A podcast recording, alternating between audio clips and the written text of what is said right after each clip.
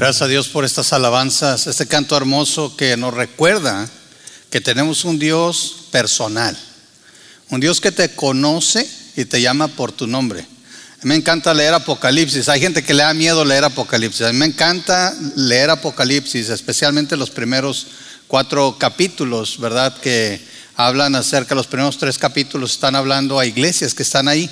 Y hay una parte que me encanta, que ahorita me estaba acordando, que es cuando dice que aquel, ¿verdad? Que termine la carrera y aquel que venza, dice, y realmente el griego dice, aquel que vence hoy mismo y sigue venciendo, y la Biblia dice que los que hemos creído en Cristo somos más que vencedores, amén. Entonces dice que aquellos que, que siguen venciendo, aquellos que vencen, Dios les va a dar una piedrecita blanca con un nombre, fíjese bien, un nombre que solamente Dios y nosotros, Cristo y nosotros vamos a saber. Hablando de llamarnos por nuestro nombre, Saben, en la Biblia el cambio de nombre es muy significativo. Marca una nueva era, una nueva etapa. Y cuando el Señor nos reciba en su gloria, cuando nos dé nuestra recompensa, nos va a dar esa piedrecita. A mí me encanta esto. Y yo espero recibir mi piedrecita, ojalá no sea Pánfilo, Pancleto o algo así, mi nuevo nombre. Pero independientemente va a ser un nombre que solamente Dios y yo vamos a conocer. No me imagino, va a ser, no importa el nombre, como dije ahorita, porque los nombres aquí nos definen un poco, pero cuando estemos con Cristo va a ser algo muy diferente. Tenemos un Dios que nos llama ahorita por nuestro nombre y después vamos a compartir un nombre con Él. Ese va a ser nuestro secreto, un Dios tan personal que vamos a tener un pequeño secreto con Él. Imagínense la intimidad que Dios busca.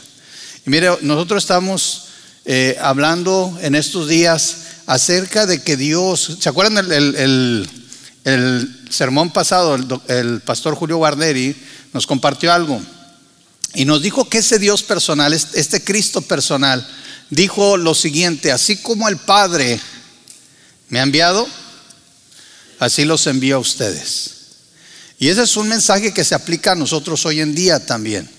Ahora, no quiere decir que Dios nos ha mandado a otra parte del mundo. Está hablando de que nosotros como hijos de Dios, como discípulos, como siervos, también hemos sido comisionados a salir. La iglesia no vive dentro de estas cuatro paredes, la iglesia vive allá afuera y tenemos que cumplir nuestro llamado. Mire, yo recuerdo cuando a mi esposa y a mí el Señor nos mandó, nos llamó, ¿verdad? Siempre, no sé si, yo creo que ya les platiqué esta historia. Eh, nosotros éramos líderes de jóvenes en San Luis Potosí, la tierra donde es mi esposa, ¿verdad? Y estábamos en la iglesia y un día hubo unas conferencias misioneras. Entonces, como buenos líderes de jóvenes, ¿verdad? Dijimos, pues vamos a llevar a nuestros jóvenes. A ver, a lo mejor Dios les llama, ¿verdad? A lo mejor Dios los, los llama y los usa. Y fuimos a las conferencias y a quién cree que Dios llamó, ¿verdad? A nosotros. Nosotros íbamos con la esperanza de que Dios llamara a los jóvenes, Dios nos llamó a nosotros. Para prepararnos para servir al Señor de tiempo completo, decidimos ir a Argentina, a un, seminario bíblico allá. Y mi punto es que cuando decidimos ir a Argentina, vino la pregunta clásica, bueno, ¿y qué nos llevamos, verdad? Porque íbamos a ir a otro país, íbamos a ir por cuatro años, claro, pedimos visa y todo, y el momento llegó de hacer las maletas. ¿verdad? ¿Cuánto creen que nos llevamos? ¿Qué se llevaría usted si Dios lo mandara a Argentina? ¿Verdad? Luego, luego los chiles jalapeños, una bolsa de frijoles. La maseca para las tortillas, digo, no. Esa es la maleta del mexicano. Usted sabe cuando agarra un mexicano, ¿verdad? Porque trae. Este, no, mire, llevábamos, ni le digo, llevábamos sartenes, llevábamos de todo. Si unas maletas así, y no falta el regalito, ¿verdad? Que mi papá me dice, mi hijo, hay para que, si, si puedes hacer algo allá con computadoras, me regaló un set y luego me da una navaja. Nunca me acordé de la famosa navaja, ¿verdad? Casi me meten a la cárcel ahí en el aeropuerto, ¿verdad? Porque no puedes subir una navaja. Entonces tenemos que tener cuidado con lo que llevamos. Yo recuerdo que al final es un viaje internacional, entonces nos dejaban llevar maletas grandes, estaban ya cubiertas, pagamos por otro equipaje, pero llegó el punto donde ya no podíamos llevar más y tuvimos que dejar algunas cosas. ¿Sí? Es importante lo que llevas cuando sales a otro país. Mire, le voy a decir una cosa. Llevamos tantas cosas que cuando nos regresamos, porque el Señor nos, regresó pronto, dejamos más de la mitad de las cosas allá. Ya cuando llegas al lugar te das cuenta que no necesitas tanto. ¿Sí? Es bien curioso, ya llegas allá y te das cuenta que muchas de las cosas que llevaste son las mismas cosas que tenías guardadas en el closet que nunca usabas. ¿Sí? Moraleja, por si algún día Dios los, los lleva a otro lugar. Pero mire, cuando Dios nos envía, somos enviados, ¿estamos de acuerdo? ¿Quién dice amén? Amén. ¿Somos enviados? Sí. ¿Qué es lo importante? ¿Qué debemos de llevar? ¿Qué? Estamos viendo el título de, de él, es el qué de la comisión o de comisionar. El qué comisionar.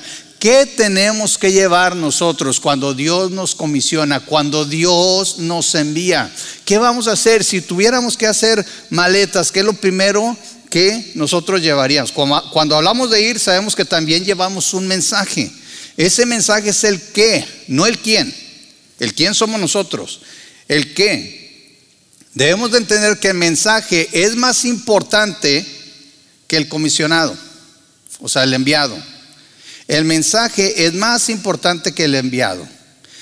El enviado lleva las buenas noticias o el evangelio. Eso es lo que tú debes de llevar.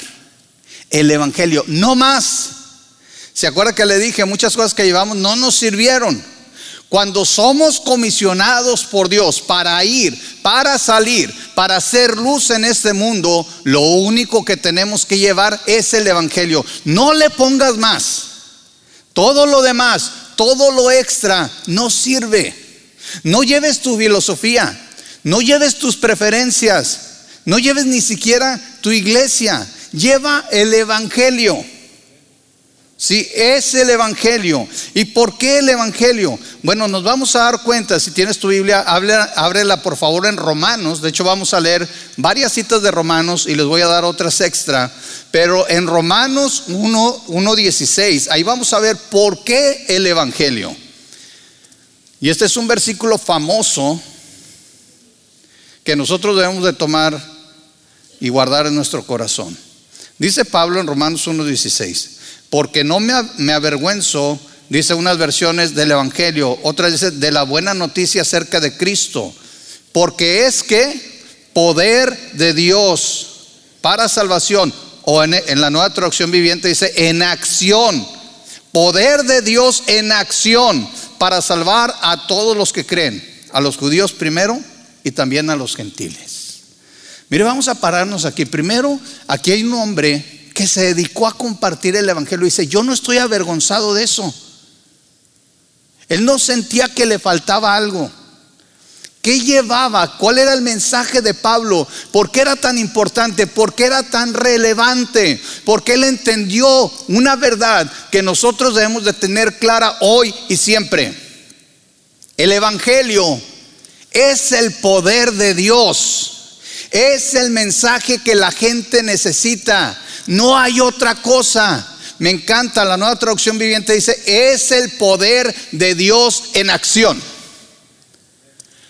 No puedes compartir otra cosa que vaya a cambiar tanto la vida de las personas aquí en la tierra y el destino eterno de las personas que el Evangelio. El Evangelio es lo único que va a transformar a las personas desde dentro. Puedes dar un buen consejo. ¿A quién le gustan los buenos consejos? A mí me gustan los buenos consejos. Puedes dar tal vez algo material que va a ayudar a la gente. Pero lo único que va a transformar sus vidas es el Evangelio. Y por eso no debemos de avergonzarnos del Evangelio. Cuando nos avergonzamos de compartir el Evangelio es porque no entendemos el Evangelio. Es porque no entendemos la esencia del Evangelio. Es porque no entendemos lo que conlleva el Evangelio. Y dice aquí varias cosas. Por ejemplo, el Evangelio es poder de Dios. Muchas veces hablamos de estar en una batalla espiritual.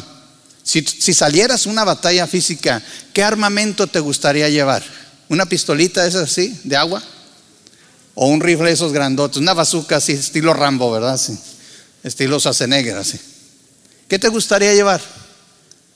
Bueno, cuando salimos a compartir, yo prefiero llevar el poder de Dios.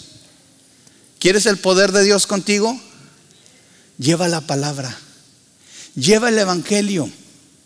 ¿Quieres que haya impacto en la vida de las personas con las que estás hablando? Lleva el Evangelio. Ya te dije, no metas tus ideas, no metas tus filosofías. Lleva el Evangelio. El Evangelio es el poder de Dios trabajando. ¿Para qué? Claro, para la salvación. El Evangelio es el poder de Dios para la salvación. Es el propósito principal. Yo siempre lo he dicho, a mí me encanta ver la iglesia llena. Pero el propósito cuando salimos a compartir la palabra de Dios no es llenar iglesias. Podríamos llenar esta iglesia de otra manera. Podríamos poner dinero en las bancas, podría, de, de alguna manera les aseguro que la llenábamos. Pero no se trata de llenar un espacio, se trata de que exista la salvación, de que ocurra el milagro del nuevo nacimiento. De eso se trata. Por eso tú y yo estamos aquí. Si no sabes por qué venimos todos los domingos, no es nada más para edificarnos, aunque la iglesia está para edificarnos. Y nosotros también, Dios nos ha dado dones espirituales para edificarnos los unos a los otros. Y si te fijas, todo lo que Dios nos da siempre es para beneficio de otros. Ya sea para edificar al hermano, a la hermana, o también para llevar el Evangelio y que las personas puedan ser salvas. El Evangelio es el poder de Dios para la salvación no para una simple transformación ni económica, ni social, ni siquiera mental, o sea, de ideología. Es para salvación espiritual. Ahora, hay un problema cuando hablamos de esto, porque hay personas que piensan que el Evangelio, una vez dado, tiene que salvar a la persona. ¿Sabes qué dice aquí? El, el Evangelio es el poder de Dios para la salvación de quién? Del que cree. Yo les platicaba, tuvimos unas conferencias de evangelismo aquí y me tocó dar un taller. Yo les platicaba en el taller que yo de joven, unos 13 años, o sea, no hace mucho, ¿verdad? Este, no se rían. No, sí, sí, ríanse porque sí. Yo me, me convertí a los 13 años. Ya, si quieren pueden hacer como los lobos. Uh, ya. Sí, ya había iglesia, ya había muerto Cristo y resucitado. A los 13 años comencé a irme con los jóvenes, entendíamos el, el, propósito de ser enviados y nosotros íbamos a la plaza de Tierra Santa y Divina, ¿verdad? Torreón, Coahuila. Ahí este, paisanos, hay paisanos por aquí, no sé. Bueno, en Torreón íbamos a la Plaza de Armas, en el centro, en el lugar, ahí iba mucha gente. En aquel tiempo estaban todas las centrales de autobuses eh, divididas y estaban alrededor. Entonces mucha gente de fuera venía y salíamos a compartir el Evangelio. Bueno, salíamos era un decir, porque yo tenía un miedo. Se me empezaba a acelerar el corazón, ¿verdad? Y, decía, ¿y qué les voy a decir? Y luego, ¿qué va a pasar? Y luego, y yo cuestionaba mucho. ¿Saben por qué? Porque era un jovencito en primer lugar. Segundo, porque no entendía yo. Y el miedo que me daba, después entendí que era el miedo al rechazo. ¿A cuántos les dan miedo al rechazo? ¿Sí? No nos gusta que nos rechacen, ¿verdad que no? A todos nos gusta ser aceptados, pero a nadie le gusta que lo rechacen. Yo sentía que la gente me iba a rechazar porque llevaba un mensaje que no les iba a gustar. Gracias a Dios el Señor, no me acuerdo cómo, me hizo entender a través de su palabra que cuando la gente rechaza el Evangelio, no te está rechazando a ti. Nosotros somos simples mensajeros. Nosotros somos como el cartero que lleva una carta de amor, que lleva la solución, ¿verdad? Al problema del pecado a las personas. Y esas personas lo pueden tomar y lo pueden rechazar. Y podríamos meternos en temas teológicos como la elección y cosas de ese tipo, pero el punto aquí para nosotros hoy es que sí, no, nuestra misión es llevar el Evangelio, pero no te desanimes cuando haya gente que no lo acepte, cuando haya gente que no lo crea. Tu misión es llevar la palabra de Dios. Tu mensaje es el poder de Dios para salvación. Si la gente lo rechaza, es su culpa, no la tuya. Y nunca confíes. Yo de jovencito pensaba, ¿y qué les voy a decir? ¿Y cómo los voy a convencer? Y ahí estaba mi problema. Porque Dios nunca nos manda a convencer a nadie. Dios nos manda a compartir su palabra. Y es el poder del Espíritu Santo y es el poder de la palabra de Dios lo que va a hacer la obra en las personas. La gente ha venido conmigo y dice, hermano, me tardé mucho, pero por fin lo convencí. Dije, ay caramba, ¿verdad? Por fin lo convertí. Pues ¿en qué lo convertiste? ¿En sapo? ¿En qué, verdad? Nosotros no convertimos a nadie. Nosotros no salvamos a nadie. Nosotros no tenemos poder por nosotros mismos. Una vez, nada más para que escuchen esto, una vez me platica una persona, me dice, hermano, yo no sé cómo ocurre esto, pero yo tengo un hermano que no es creyente, pero que se conoce la Biblia al revés y al derecho porque creció en la iglesia. Él mismo dice que no es creyente, pero curiosamente, cada vez que habla con personas ateas o personas que no creen en Dios, en el Dios de la Biblia, Él les comparte el Evangelio y la gente se convierte. ¿Por qué? Porque el Evangelio es poder de Dios, de Dios, no nuestro. No importa, Dios puede hacer que las piedras hablen, Dios puede hacer que los burros hablen, Dios puede usar un inconverso para traer la salvación porque es el mensaje de Dios.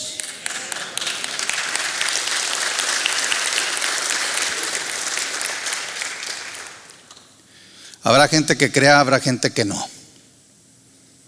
Pero nuestra labor es dar el mensaje. Dice la palabra que el Evangelio es poder de Dios para salvación para el que cree.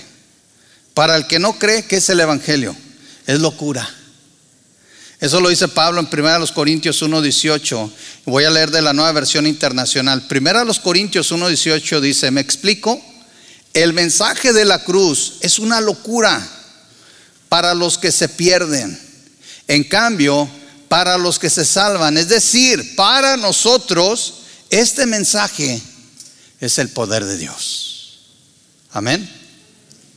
Si tú crees que el Evangelio es poder de Dios, la próxima vez que hables con alguien, habla con confianza. Porque el poder de aquel que te creó, de aquel que creó todo lo que ves y lo que no ves, está actuando, está trabajando. Y si la gente no lo acepta, es para su perdición.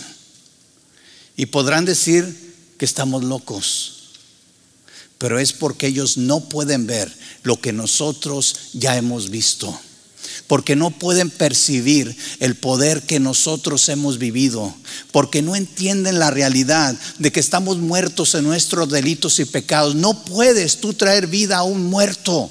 Pero Dios sí, porque es el Dios de la vida, porque es el Dios creador, porque es el Dios que todo lo puede. Él es el que nos toma y nos levanta de ese lecho, de esa podredumbre donde estamos, nos limpia nuestros pecados y nos hace nuevas criaturas. Mire, el segundo punto que vamos a ver hoy, esto es muy importante. El Evangelio es locura para el que se pierde, pero para el que se salva trae cosas muy significativas a nuestras vidas. Lo primero que pasa, según nos dice Romanos 5.1, vaya ahí a Romanos 5.1 por favor, y si quiere subráyelo por ahí, si no lo tiene subrayado, subráyelo, porque estos versículos le van a servir para compartir precisamente este mensaje de salvación porque el Evangelio trae justificación y paz. ¿Sí? Por lo tanto, ya que fuimos hechos justos a los ojos de Dios, por medio de la fe, tenemos paz para con Dios.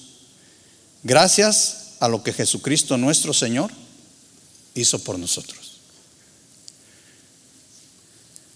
¿Sabe lo que es ser justificado? Es ser declarado justo. No hecho justo.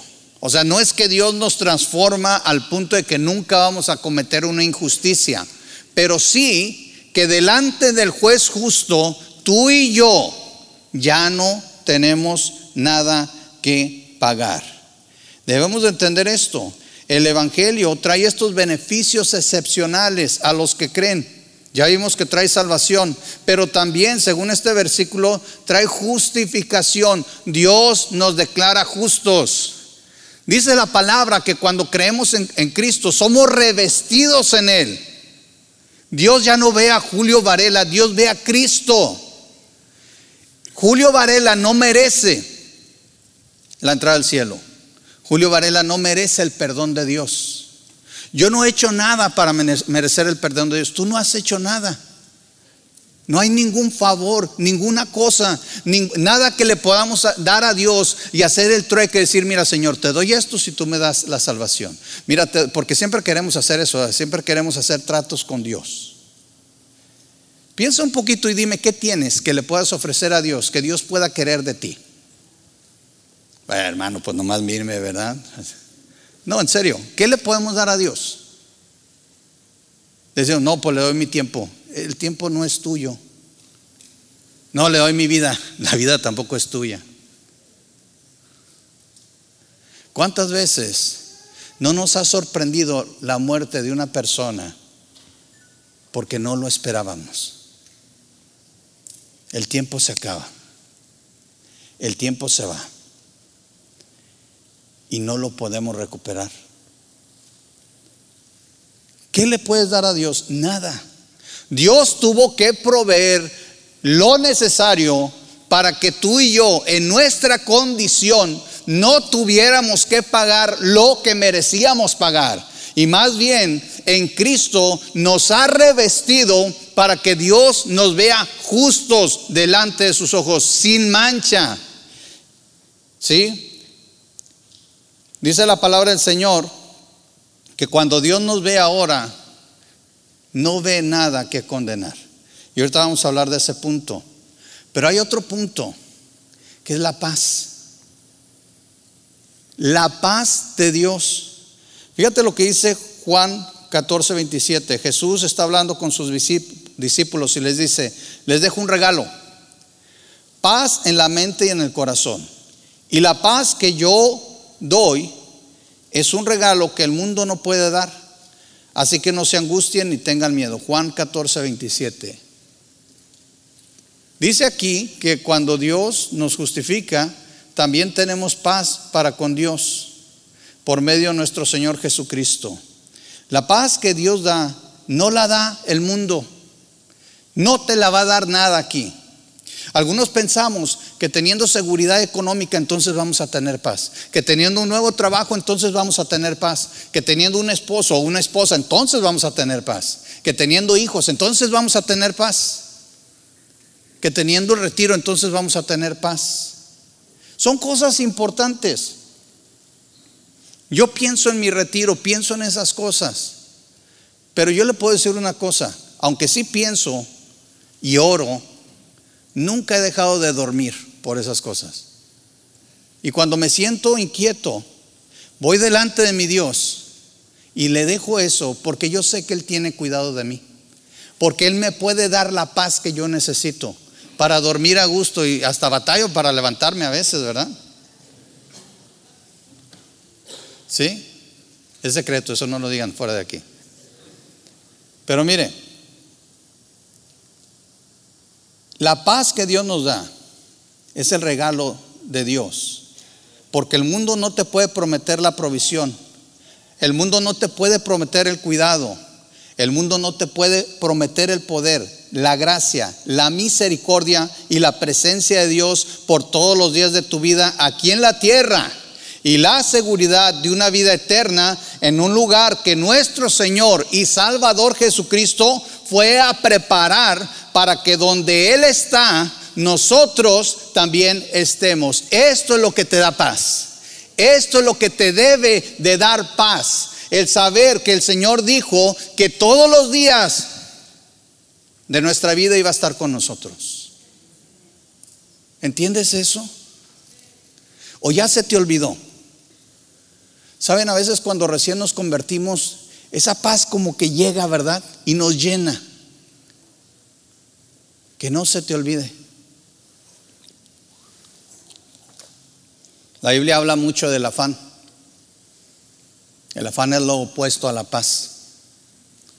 Y aún como cristianos nos podemos afanar. Dice la palabra que el Evangelio trae justificación. Y esa justificación trae paz. Porque antes tú y yo, antes de ser justificados, ¿sabes qué éramos? Éramos enemigos de Dios. Eso es lo que dice la palabra de Dios.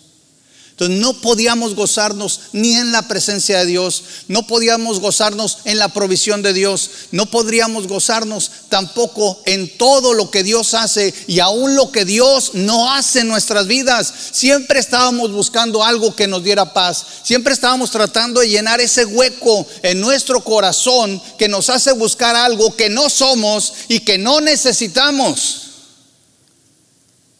Pero cuando Dios nos justifica, cuando nuestra relación con Dios es restablecida, por fin llega la paz. La paz que el mundo no puede dar, que las cosas de este mundo no pueden dar. Yo te quiero invitar hoy. Acuérdate cuando conociste al Señor y revive en tu vida esa paz.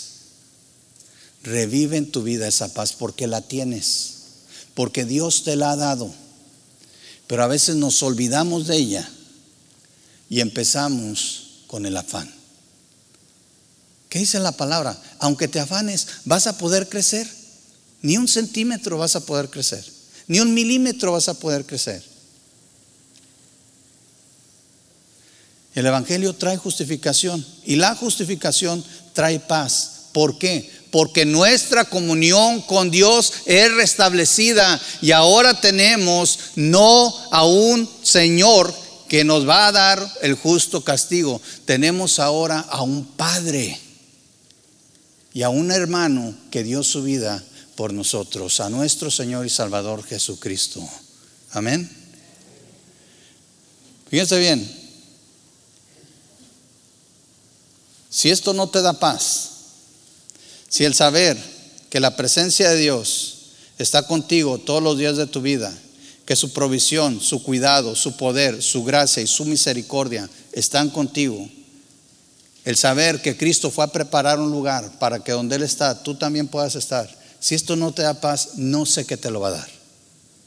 ¿Sí? Y como tercer punto, el Evangelio libra de condenación. Vamos a Romanos 8.1. ¿Qué dice Romanos 8.1? Por tanto, ya no hay condenación para los que pertenecen a Cristo. Ya no hay condenación para los que pertenecen a Cristo. Mira, no importa qué hayas hecho. ¿Sí? Dios ya no te va a juzgar. Quiero, quiero hacer aquí una pausa. A veces pensamos que cuando nos convertimos Dios nos tiene que librar de todas las consecuencias de nuestro pecado. Aquí en la tierra tal vez no. Pero delante de Dios ya, ya lo vimos, somos declarados justos. Y la consecuencia del pecado, la peor consecuencia del pecado, que es la muerte, ¿sí? La muerte, la separación de la presencia de Dios, esa es eliminada. Nuestra comunión es restablecida. Y sabes una cosa, Dios ya no busca ningún pago de ti. Cristo pagó todo.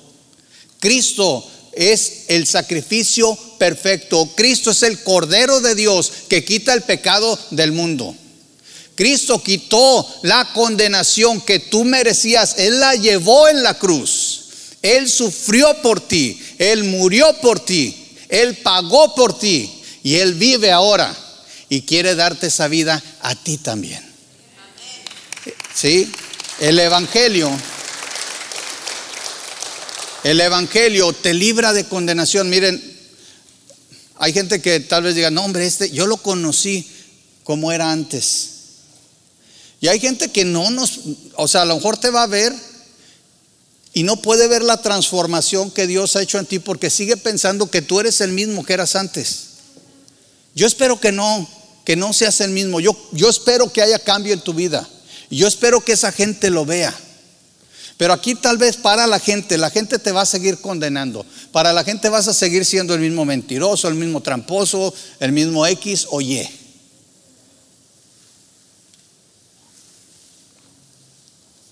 Pero no importa cómo la gente nos ve realmente. Si Dios no recuerda cómo fuimos, no importa. Vivamos la vida que Dios nos ha dado. Recuerda, Delante del juez justo ya hemos sido declarados justos, justificados, ya no hay condenación, ya no hay pena que pagar, ya no hay delito que perseguir, porque ahora nuestro amo ya no es el pecado, ahora nuestro amo es Dios, quien nos compró con la sangre de Cristo. El sacrificio de Cristo satisfizo las demandas de un Dios santo, de un Dios justo. Jesús llevó en sí mismo la condenación que nosotros merecíamos. Él pagó la pena capital, la pena mayor. Él pagó el precio que Dios Padre demandaba para lograr nuestra justificación. Ya no hay más cadenas que te aten. Ya no hay más condenación, ya no hay más pasado que te defina. Pues ahora en Cristo, oye bien, ahora en Cristo eres una nueva criatura. Por eso Dios ya no te condena. Segundo a los Corintios 5:17 en la nueva traducción viviente dice, esto significa que todo el que pertenece a Cristo se ha convertido en una persona nueva. La vida antigua ha pasado, una nueva vida ha comenzado. Así que vive hoy como una nueva persona. No te redefinas, no te cambies, no te vuelvas al pasado. A veces la gente no se puede olvidar de quién, quiénes éramos porque seguimos actuando igual porque no hemos entendido que ya no tenemos que obedecer al pecado. Porque no hemos entendido que ahora somos alguien diferente. Tenemos que vivir como esa nueva persona. El Evangelio es el único, el único que te trae salvación, justificación, paz y una nueva identidad. Sabes, aquí en Estados Unidos tienen un programa de protección. Si se han oído, han visto películas, ¿verdad? ¿verdad? De cuando este, una persona da información y el FBI le da nueva, un nuevo nombre, los mueven de lugar, los cambian y empiezan a vivir como otras personas. Y así se esconden. Bueno, lo de nosotros no es fantasía, lo de nosotros es realidad, lo de nosotros no significa que Dios nos esté escondiendo del pecado. Dios nos ha rescatado del pecado, Dios nos ha rescatado del infierno, Dios nos ha rescatado de las garras del enemigo. El pago justo para Dios no para Satanás. Fue la muerte de su Hijo Jesucristo. Y Él ahora nos da una nueva identidad. Tú y yo ya no debemos de vivir como éramos en el pasado. Ahora debemos de vivir así como Cristo nos redefine. Él nos dio una nueva identificación. ¿Sabes? Lo curioso es que en esta nueva, nueva identificación, la foto que viene ahí no es la tuya ni la mía, es la de Cristo. Y cada vez que la veo y cada vez que pienso en esto, pienso que aquí en la tierra todavía tengo, todavía tengo, ¿sí? Esta encomienda de parte de Dios, parecerme más a Cristo. Soy revestido en Él, pero debo de aprender a caminar como Él. Y lo primero que tengo que hacer es entender que soy una nueva criatura en Cristo. ¿Estás conmigo? ¿Eres una nueva criatura en Cristo? Amén. ¿Sí? Empecemos a vivir. Tal vez ya lo estás haciendo. Y este es un buen recordatorio de que nosotros como creyentes, al haber gozado del Evangelio, somos nuevas criaturas. Por eso las personas necesitan oír el Evangelio para poder ser salvos y conocer las obras maravillosas de Cristo en sus vidas. También es bueno para nosotros recordar lo que Cristo ha hecho por nosotros, para reafirmar nuestra identidad en Él y vivir como lo que somos. Somos pecadores que sin merecerlo fuimos alcanzados por la gracia de Dios a través del Evangelio y así fuimos justificados, encontrando de esta manera la paz que trae el saber que ya no somos más objeto de la ira y la condenación, sino hijos de Dios, coherederos con Cristo y proveedores, poseedores de una vida eterna que gozaremos en la presencia de nuestro Dios y de nuestro Salvador Jesucristo y del Espíritu Santo en un lugar preparado especialmente para eso. ¿Estás listo? Si Cristo viniera hoy, ¿estás listo? Sabes, no sabemos cuándo Cristo vuelva por su iglesia, pero sí sabemos una cosa. Mientras Él vuelve, tú y yo tenemos el privilegio de llevar este Evangelio. Recuerda, la semana pasada vimos que Jesús dijo, así como el Padre envió, me envió, yo los envío a ustedes. Somos enviados. Y lo único que tenemos que llevar es este mensaje, es este evangelio, el poder de Dios para salvación, para todo aquel que cree. El poder del evangelio que trae justificación y paz, el poder del evangelio que libra de condenación. Recuérdalo, vívelo y compártelo. Amén. Vamos a orar. Señor, te agradecemos tanto por tu fidelidad. Gracias por el Evangelio que ha llegado a nuestras vidas, Señor. Y yo te quiero pedir, Dios, que por favor tú obres en nuestras vidas, que tú trabajes en nosotros.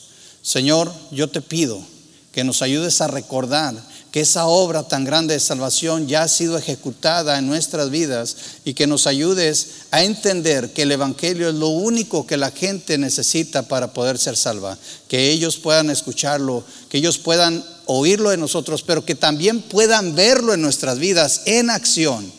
La salvación que tú has traído, la justificación que tú nos has dado y la paz, Señor, que sobrepasa todo entendimiento y que este mundo no puede proveer. Te pedimos todo esto, Señor. Y te pido que ahora respondamos adecuadamente, Señor, entregándonos a ti, haciendo compromisos contigo, Señor, y aún también alabándote con nuestros bienes, porque tú lo mereces, Señor. Gracias por todo. En el nombre de nuestro Señor Jesucristo. Amén.